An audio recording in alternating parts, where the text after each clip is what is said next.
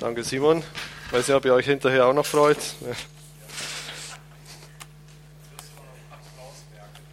Ich möchte noch beten, bevor ich loslegen. Vater, ich danke dir, dass wir jetzt auf dein Wort hören dürfen. Ich bitte dich um Weisheit von dir, Jesus. Ich bitte dich um offene Ohren, offene Herzen. Ich danke dir, dass du da bist.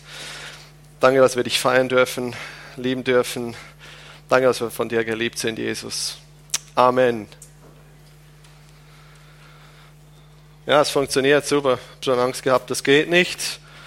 Wir stecken mitten in der Serie Frühlingsgefühle, beziehungsweise heute werden wir dieses Thema vollenden.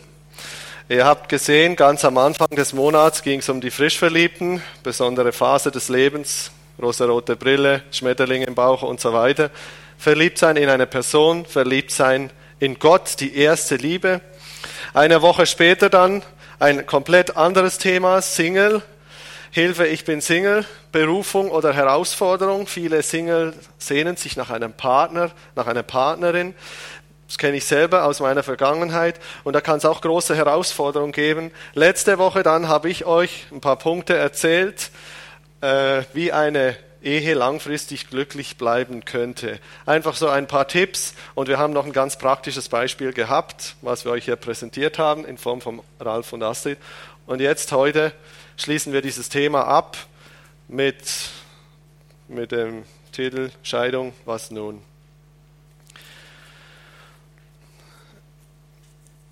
Ich habe euch letzte Woche eine Statistik eingeblendet, die konnte man kaum erkennen, darum blende ich sie euch nochmal ein.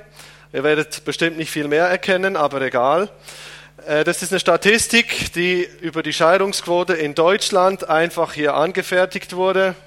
Und zwar sagt die aus, 1960 war die Scheidungsrate bei gut 10 Prozent und 2016, die Statistik reicht nur bis dahin, bei knapp 40 Prozent. Also eine Vervierfachung von dieser Rate. Allerdings ist die seit 2011 zurückgegangen um 10 Prozent, aber die Rate ist immer noch sehr hoch. Was will ich euch damit sagen mit dieser Statistik? Ich bin selber halt ein ziemlicher Kopfmensch, aber nicht das will ich euch sagen, sondern vielmehr das, dass es ein Thema ist, was die Gesellschaft beschäftigt, ein Thema, was aktuell ist, was immer wieder auch Menschen berührt, bewegt und beschäftigt. Und ich möchte mit so einem bisschen provokanten Satz beginnen, und zwar, jede Ehe beginnt mit einer Scheidung. Und zwar mit einer Entscheidung mit einer Entscheidung für meinen Partner, dass ich sage, ja, ich entscheide mich für meinen Partner, für meine Partnerin. Eine Entscheidung, praktisch zu sagen, freiwillig, lebenslänglich. Es gibt ja den Film Lebenslänglich. Und ich weiß nicht, mit welcher Erwartung ihr heute hierher gekommen seid. Vielleicht betrifft euch das gar nicht. Vielleicht seid ihr gar nicht geschieden oder seid auch nicht kurz davor. Vielleicht habt ihr das bereits hinter euch. Vielleicht steckt ihr auch genau mittendrin. Ich weiß nicht, wo jeder persönliche von euch steht. Und ich weiß nicht, welche Erwartungen ihr an das Thema habt. Ich möchte euch nur bitten, einfach offen zu sein, egal ob ihr jetzt direkt betroffen seid oder nicht. Und ich werde versuchen, ich werde das sicher nicht vollumfänglich abdecken können heute, versuchen, das zu meinen biblisch, aber auch praktisch einfach versuchen, das ein oder andere weiterzugeben, so gut es mir gelingt, mit Gottes Hilfe. Bevor wir jetzt mitten einsteigen ins Thema, möchte ich vorab schießen. Ich persönlich komme aus einer Familie, die eigentlich nicht viel mit Scheidung zu tun hat.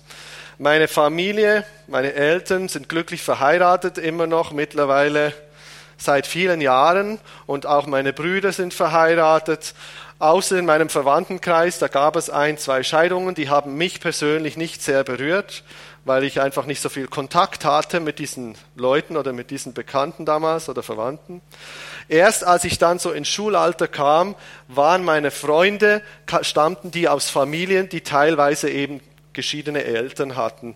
Und da habe ich erst gemerkt, was es bedeutet, wenn sich Eltern trennen, wenn es zur Scheidung kommt, wenn auf einmal der Papa hier wohnt und die Mama da. Aber ich selber bin da nie direkt betroffen gewesen, kann sagen, Gott sei Dank. Und darum gehe ich auch an das Thema mit, mit großem Respekt und auch mit großer Demut. Äh, Einfach, äh, weil ich das selber auch gar nicht persönlich erlebt habe und ich möchte auch niemanden verurteilen, das möchte ich einfach vorweg schon mal sagen. Gut, steigen wir ein in das Thema. Bevor wir mitten reinsteigen, was Scheidung überhaupt ist, müssen wir uns ja erstmal bewusst werden, was hat sich denn Gott mit Ehe überhaupt gedacht? Ich habe letzte Woche darüber gesprochen, was sind Dinge, die uns glücklich machen oder eine Ehe glücklich bleiben lassen, aber wir müssen uns ja überhaupt mal fragen, wozu ist denn Ehe überhaupt gemacht? Wofür hat er uns da geschafft? Und heute habe ich wieder mein Flipchart da. Ihr ahnt es.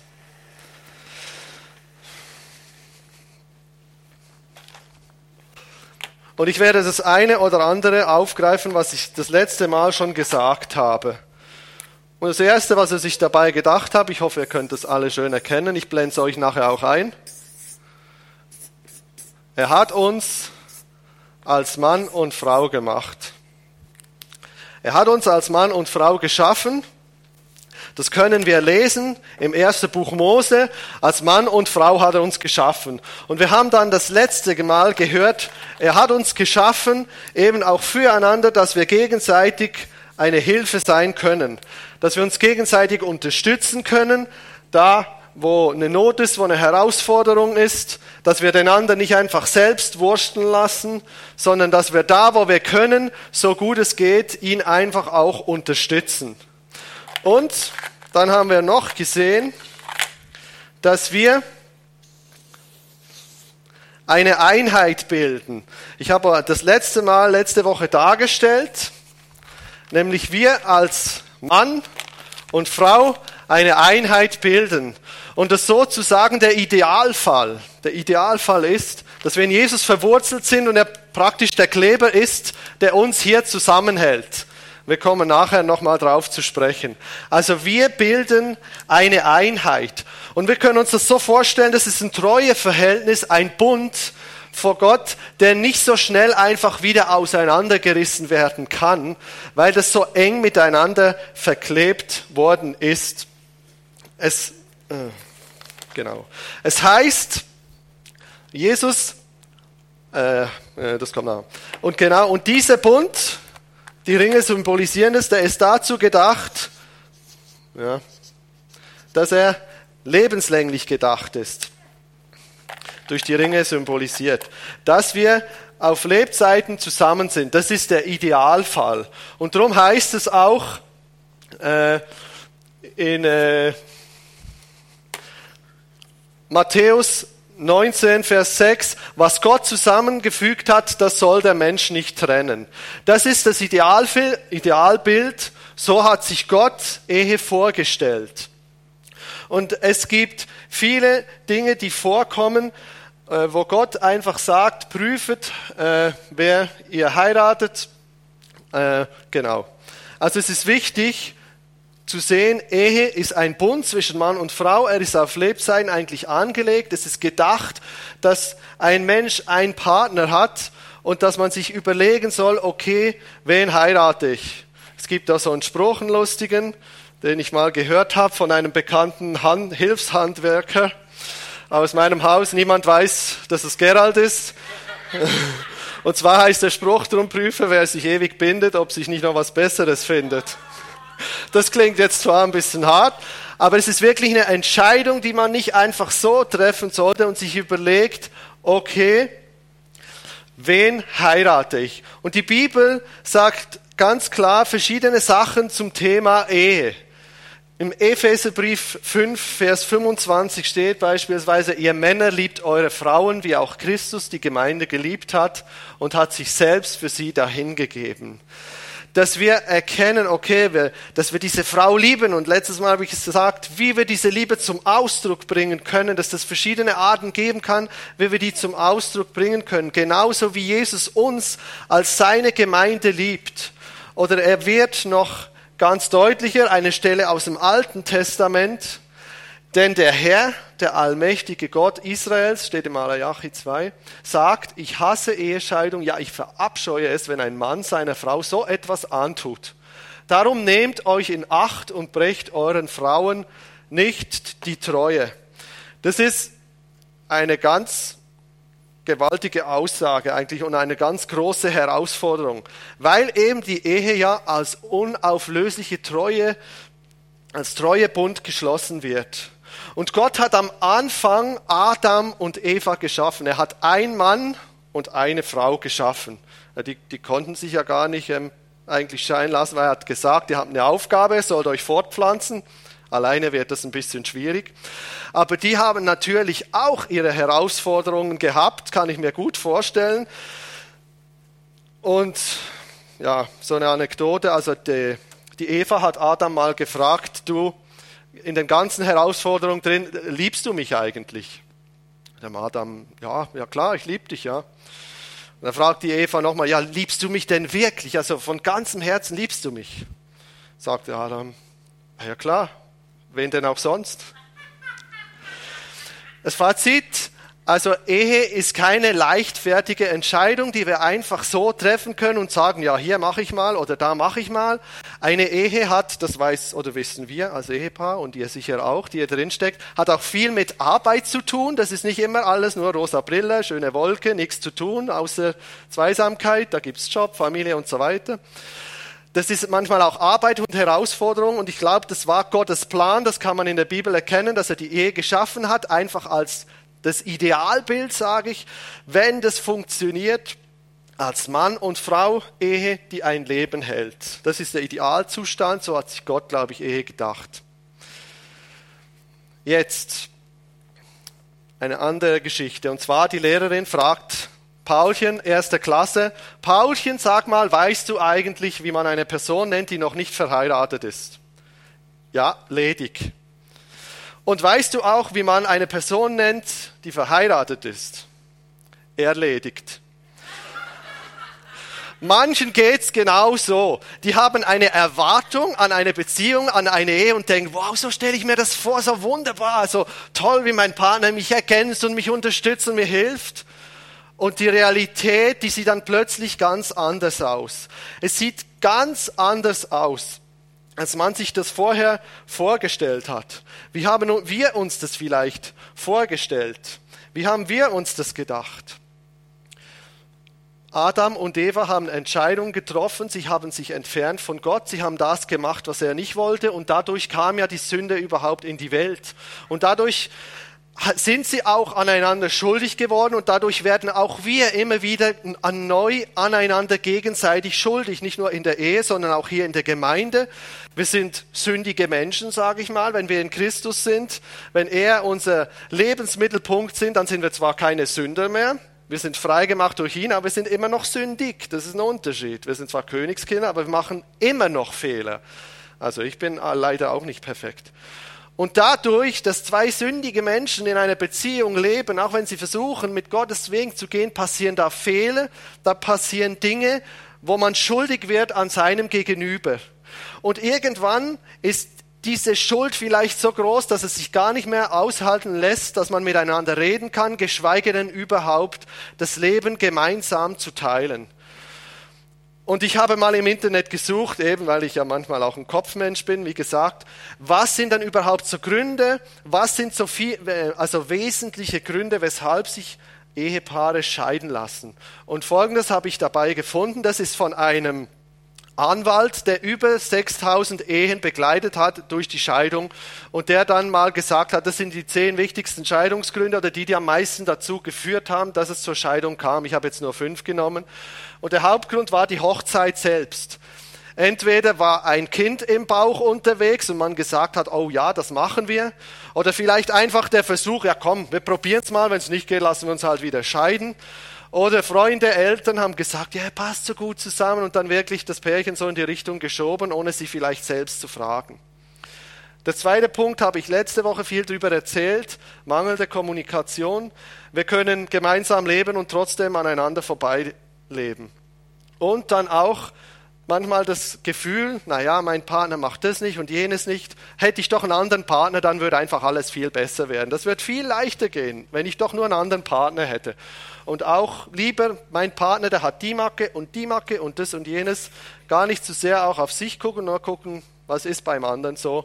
Und zuletzt auch die Flucht bei den kleinsten Konflikten suchen, nicht das Gespräch, sich nicht dem zu stellen, das sind einfach die fünf wichtigsten Punkte, die dieser Anwalt damals genannt hat, was ich da im Internet gefunden habe. da sind viele Punkte noch gar nicht drauf. Da ist Ehebruch nicht drauf.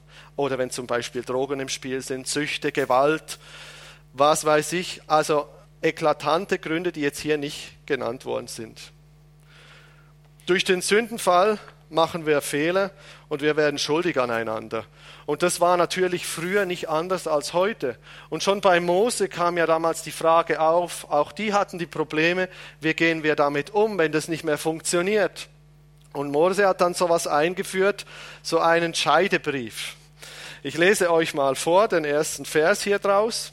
Und zwar steht es im 5. Mose 24. Wenn ein Mann eine Frau nimmt und sie heiratet und es geschieht, dass sie keine Gunst in seinen Augen findet, weil er etwas Anstößiges an ihr gefunden hat und er ihr einen Scheidebrief geschrieben, ihn in ihr Hand gegeben und sie aus seinem Haus entlassen hat. Die große Herausforderung damals war ja, dass die Frauen an ihren Mann gebunden waren. Hat der Mann sie verlassen, dann waren sie völlig materiell los. Sie äh, wussten gar nicht auch, wie geschieht ihre Altersvorsorge überhaupt.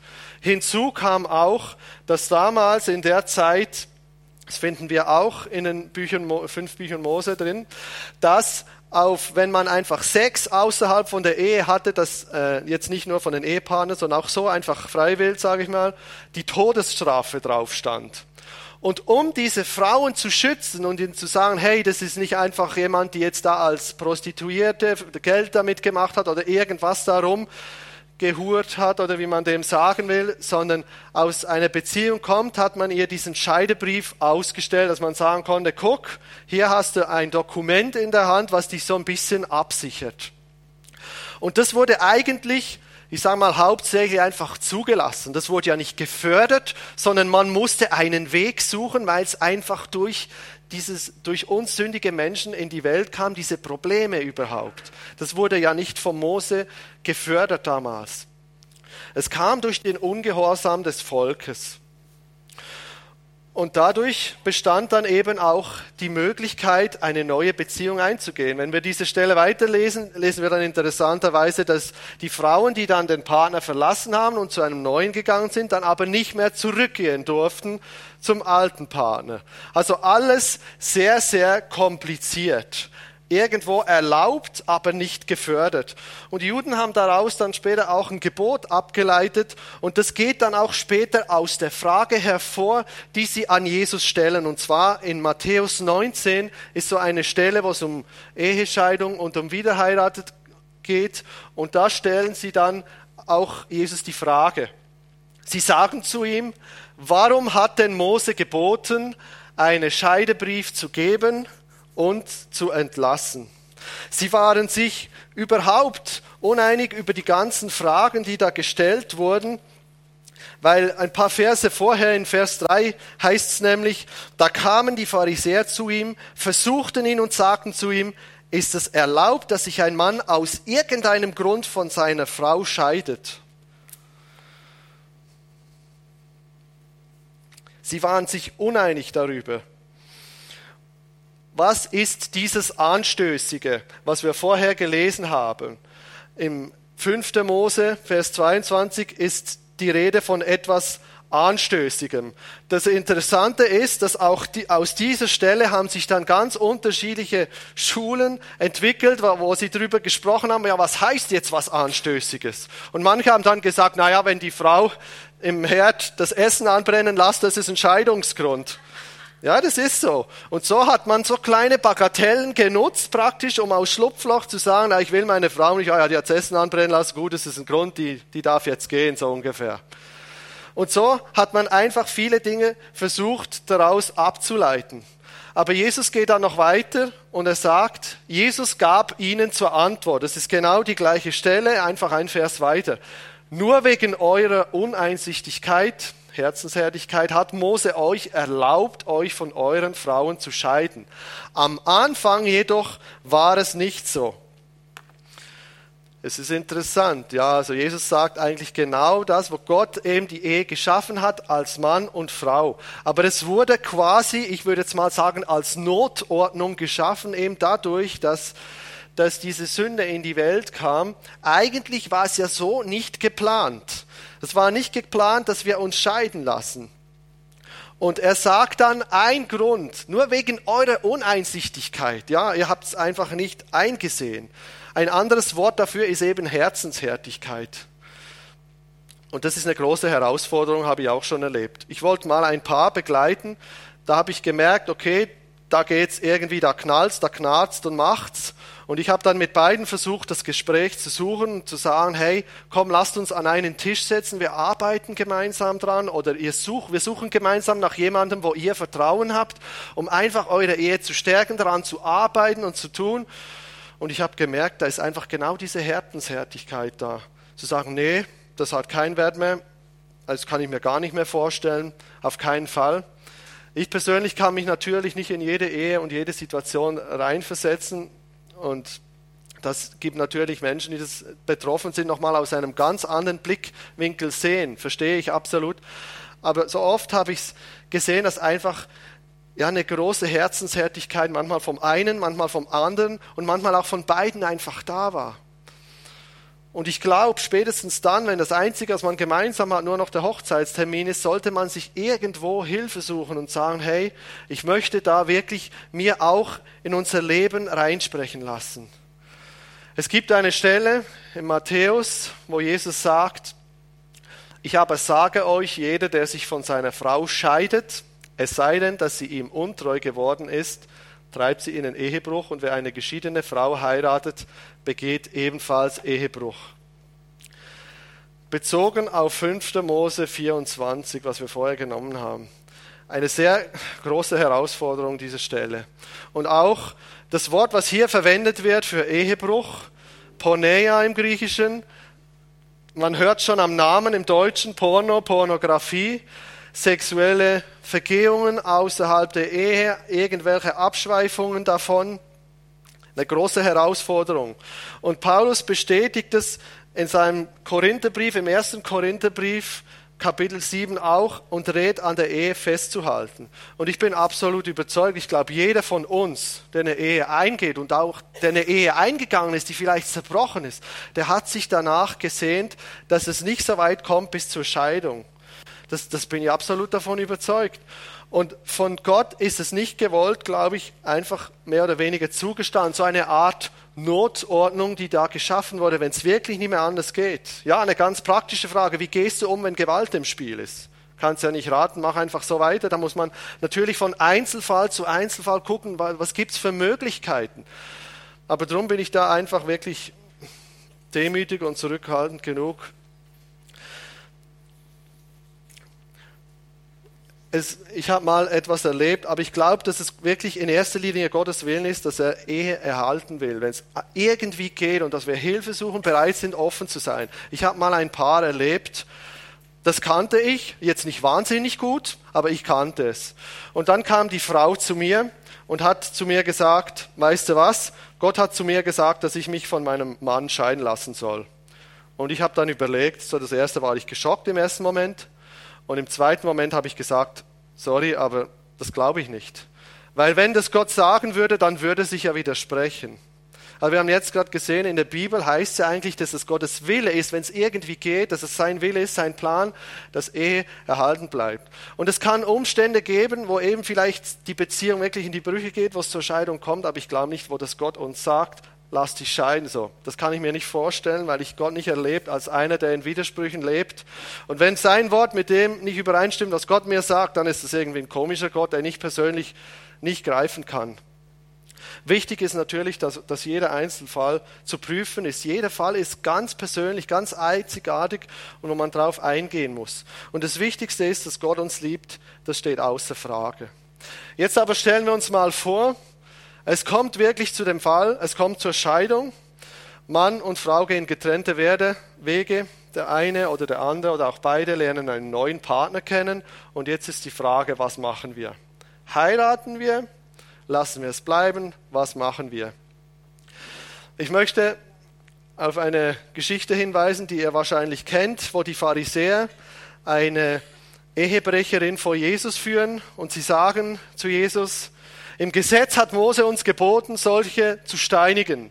Du nun, was sagst du? Dies aber sagten sie, ihn zu versuchen, damit etwas hätten, um ihn anzuklagen. Jesus aber bückte sich nieder und schrieb mit dem Finger auf die Erde.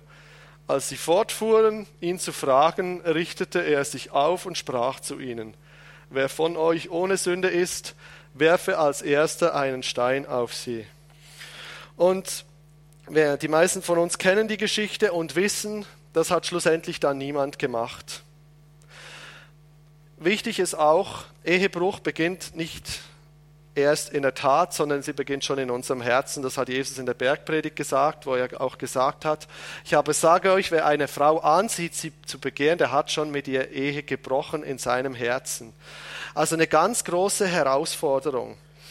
Und anstatt das Gebot zu vollstrecken, handelt Jesus hier in Gnade. Er sagt, Jesus sagt zu den Pharisäern oder nee, eben zu der Ehebrecherin hinterher, auch ich verurteile dich nicht, geh und sündige von jetzt an nicht mehr.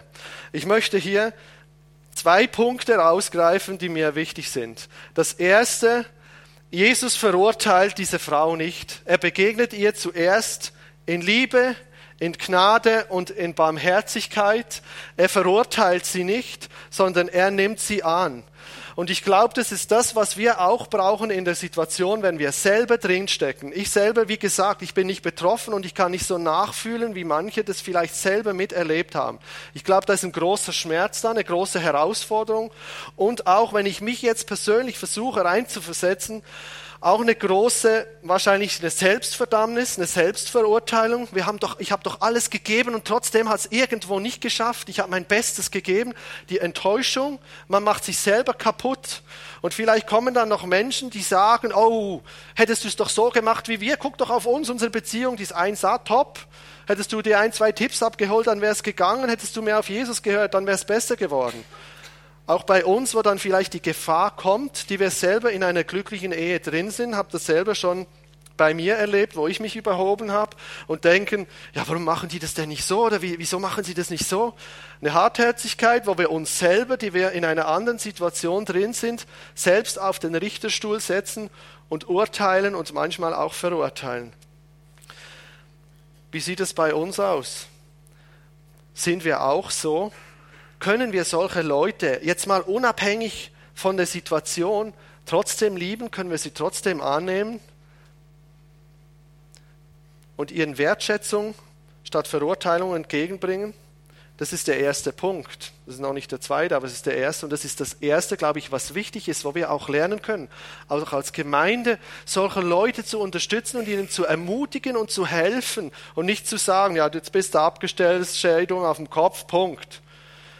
Das Zweite, was er sagt, ist interessant. Simon hat vorhin so in eine ähnliche Richtung gesprochen, und zwar, er sagt, geh und sündige von jetzt an nicht mehr. Man könnte sagen, ja klar, mache ich schnell, kein Problem, mache ich nicht mehr, alles gut. Sag das mal einem, der vielleicht Heroin spritzt. Sag das einem, der notorisch fremd geht. Ja klar, mache ich nicht mehr, kein Problem.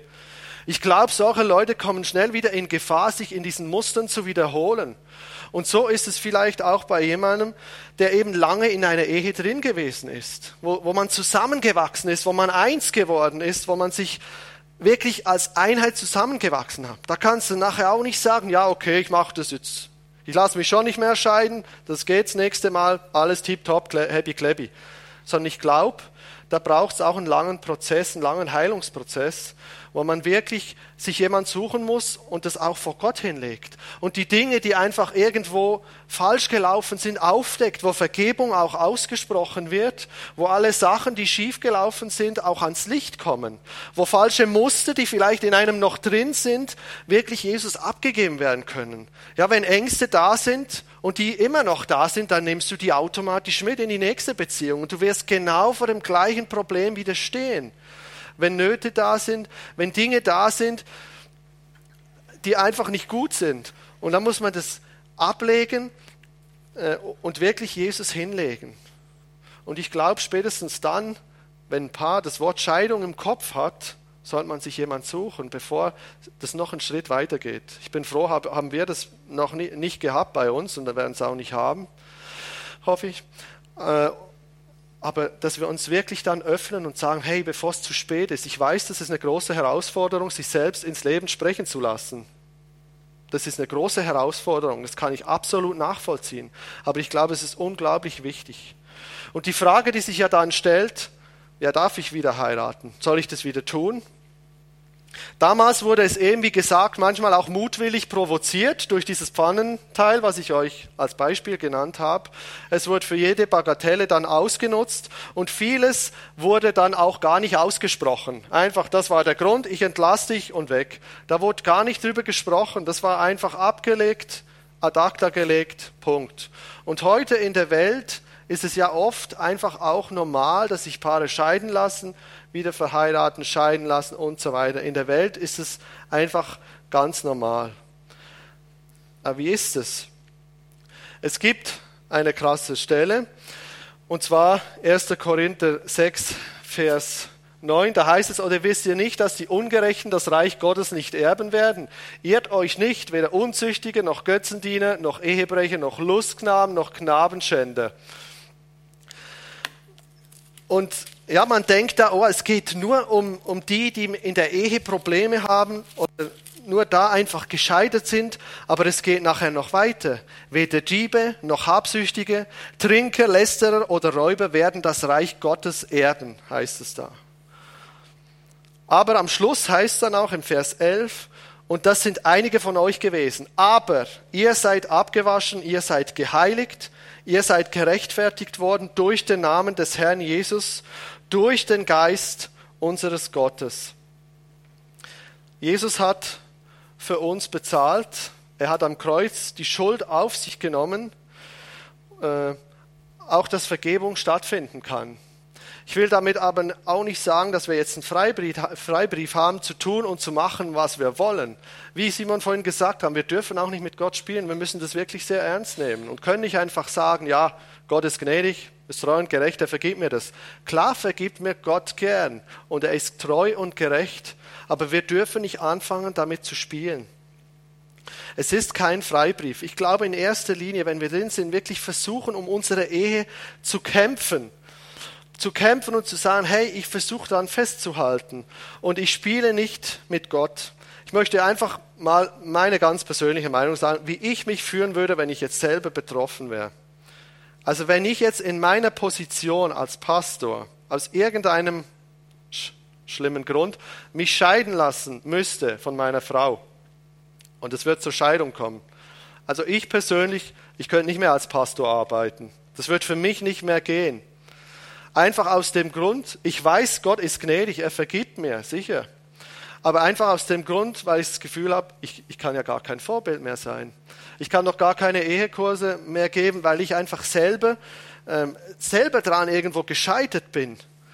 Und das ist jetzt wirklich nur meine Meinung, wie ich das für mich, wie das wahrscheinlich mir gehen würde, wenn ich selber drin stehe. Ob es dann wirklich so wäre, wenn ich drin bin, weiß ich nicht, aber es ist einfach so der Stand, wie ich für mich wahrscheinlich urteilen würde über mich selbst.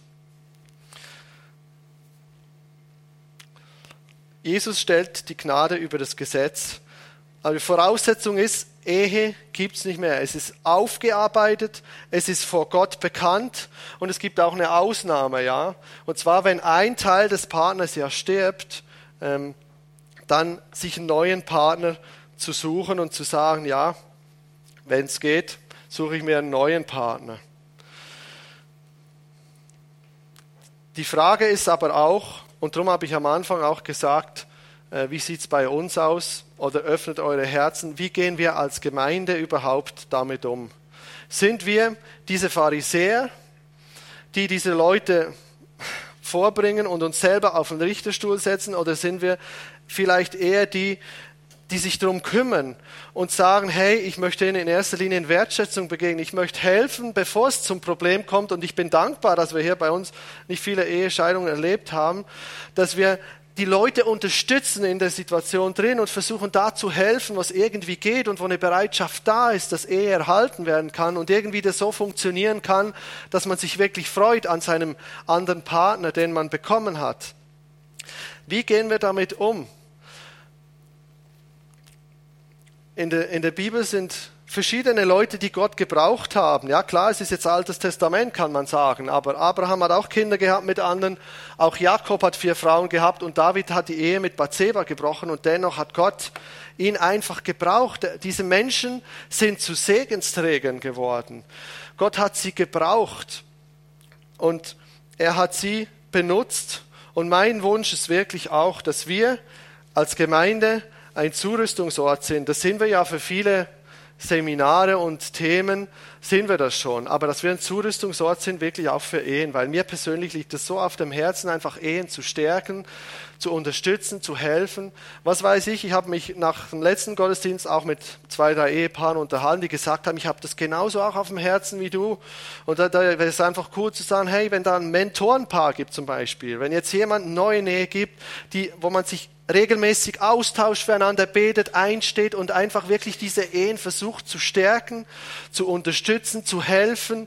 Ich weiß, das ist ein heißes Eisen, aber sie einfach versucht zu unterstützen oder dann, wenn es wirklich so weit kommt, dass es wirklich zur Scheidung kommt, sie zu begleiten, sie ernst zu nehmen, sie wahrzunehmen und nicht einfach zu sagen, ja, das ist jetzt so und jetzt kommt das und jenes, sondern sie wirklich erst in Liebe zu begegnen und, und sie gemeinsam an der Hand zu nehmen und nicht einfach da stehen zu lassen und zu sagen, ja, jetzt schließen wir dich als erstes mal aus, sondern gemeinsam, individuell mit jedem Paar diesen Weg suchen und gucken, wie gehen wir jetzt gemeinsam damit um und wirklich Zeit nehmen, sie zu lieben und Wertschätzung zu zeigen. Ich fasse die Gedanken noch mal kurz zusammen. Also ich glaube, dass Gott sich die Ehe als Bund gedacht hat zwischen Mann und Frau. Ein Bund, der im Idealfall lebenslang hält. Eine Verbindung, die nicht so schnell wieder auseinandergebrochen werden kann, die nicht so schnell wieder getrennt wird, wo einer den anderen unterstützt, wo gemeinsam Jesus das Fundament wird. Das ist der absolute Idealfall. So hat Gott sich das gedacht, weil man sich wirklich unterstützen kann, helfen kann, gemeinsam durch Prozesse geht, gemeinsam durch Herausforderungen und Schwierigkeiten und das schweißt einem zusammen, das stärkt einem und, und baut einem auf. Als zweitens ist natürlich auch klar, eine Ehe besteht aus sündigen Menschen. Jeder von uns macht Fehler. Das ist leider so. Wir machen Fehler, wir werden schuldig aneinander und so kommt es im schlimmsten Fall dann eben auch irgendwann zur Scheidung, wenn es soweit ist. Und ich glaube, dass Gott das einfach so als Art Notordnung geschaffen hat. Gott hat sich eben gedacht, Scheidung, äh, die Ehe als lebenslange Verbindung zwischen Mann und Frau. Aber manchmal ist es einfach so, dass es nicht mehr geht, dass es die Umstände aus irgendwelchen Gründen nicht mehr zulassen. Und ich glaube, dass Gott es als Notordnung geschaffen hat. Aber dann stellt sich auch die Frage, was passiert danach? Es kann den Fall geben, es passiert einfach, aber was ist danach? Ich glaube, das Erste und Wichtigste ist, dass man diese Menschen trotzdem liebt und wertschätzt und zeigt, hey, ihr seid uns wichtig. Und sie nicht einfach im Regen, im Regen stehen lässt und sagt, ja, ihr habt es jetzt halt verbockt, aber bei uns läuft es noch. Ihnen wirklich Wertschätzung und Liebe geben und dann aber auch wirklich sagen, hey, du musst ein Erlebtes, das, was du erfahren hast, auch an Wunden, an Verletzungen, das musst du aufarbeiten, das muss ans Licht kommen. Das musst du vor Gott bringen und wirklich, dass alles entmachtet ist, was irgendwo noch an Mustern, an Denkweisen drin ist, vielleicht die ganzen Selbstverdammnisgefühle, die Selbstverurteilung, wirklich abzugeben und wirklich ihm hinzuleben. Und dann auch die Frage, will ich wieder heiraten? Es gut zu prüfen, Jesus hinzulegen und dann wirklich sich auch begleiten zu lassen und wirklich als Gemeinde die Paare durchtragen und unterstützen.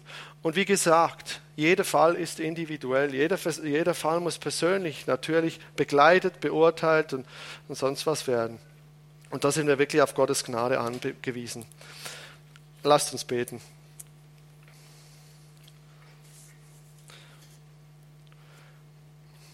Jesus, ich danke dir für jeden Einzelnen. Und ich danke dir, dass du uns Ehe geschenkt hast. Und Ehe ist manchmal auch eine große Herausforderung. Und auch gerade das Thema Jesus einfach eine große Herausforderung. Und Jesus, ich danke dir, dass, dass du uns einfach immer wieder neu gnädig bist. Und ich danke dir, dass du uns brauchst, trotzdem, dass du uns brauchen kannst, Jesus. Ich möchte all denen zusprechen, die, ja, die sich haben scheinen lassen, Jesus, dass wirklich alles Selbstverdammnis gehen muss, Jesus. Alles, was sie irgendwie jetzt noch bewegt und dass du ihnen hilfst, Jesus, dass du ihnen Menschen an die Seiten stehst, wo wirklich diese Dinge einfach ans Licht kommen, Jesus. Und dass die, diese Gedanken auch einfach fliehen müssen, Jesus, in deinem Namen. Ich danke dir, Jesus, für jede Ehe, die hier ist und ich bete, dass, dass sie wirklich gesegnet ist von dir. Dass wir hier wirklich Ehen haben, Jesus, wo wir uns gegenseitig aufbauen dürfen, stärken dürfen, ermutigen dürfen, Jesus. Dass wir immer wieder erleben dürfen, Jesus, wie du unsere Ehe auch selbst aufbaust in dem vielleicht Dinge ans Licht kommen, auch in unserer Beziehung, auch wenn sie scheinbar gut sind, dass einfach Dinge ans Licht kommen, die nicht gut sind, Jesus. Dass wirklich deine Reinheit drin ist, Jesus. Ich bete, dass du uns Weisheit gibst, Jesus. Dass du uns aber auch als Gemeinde immer wieder neu die Liebe gibst, dass, dass die, die Barmherzigkeit, vielleicht auch von, von unserem hohen Ross mal runterzusteigen und auf andere zuzugehen und da, wo wir können, mit unseren Möglichkeiten, das entsprechende Paar zu unterstützen und Hilfe anzubieten. Jesus schenkt uns da einfach ganz viel Weisheit, Jesus. Ich danke dir dafür. Schenk uns da Gnade, schenk uns da Weisheit, schenk uns da auch einfach deine Führung drin, Jesus. Und jedem Einzelnen, der in dieser Situation drinsteckt. Danke dafür. Amen.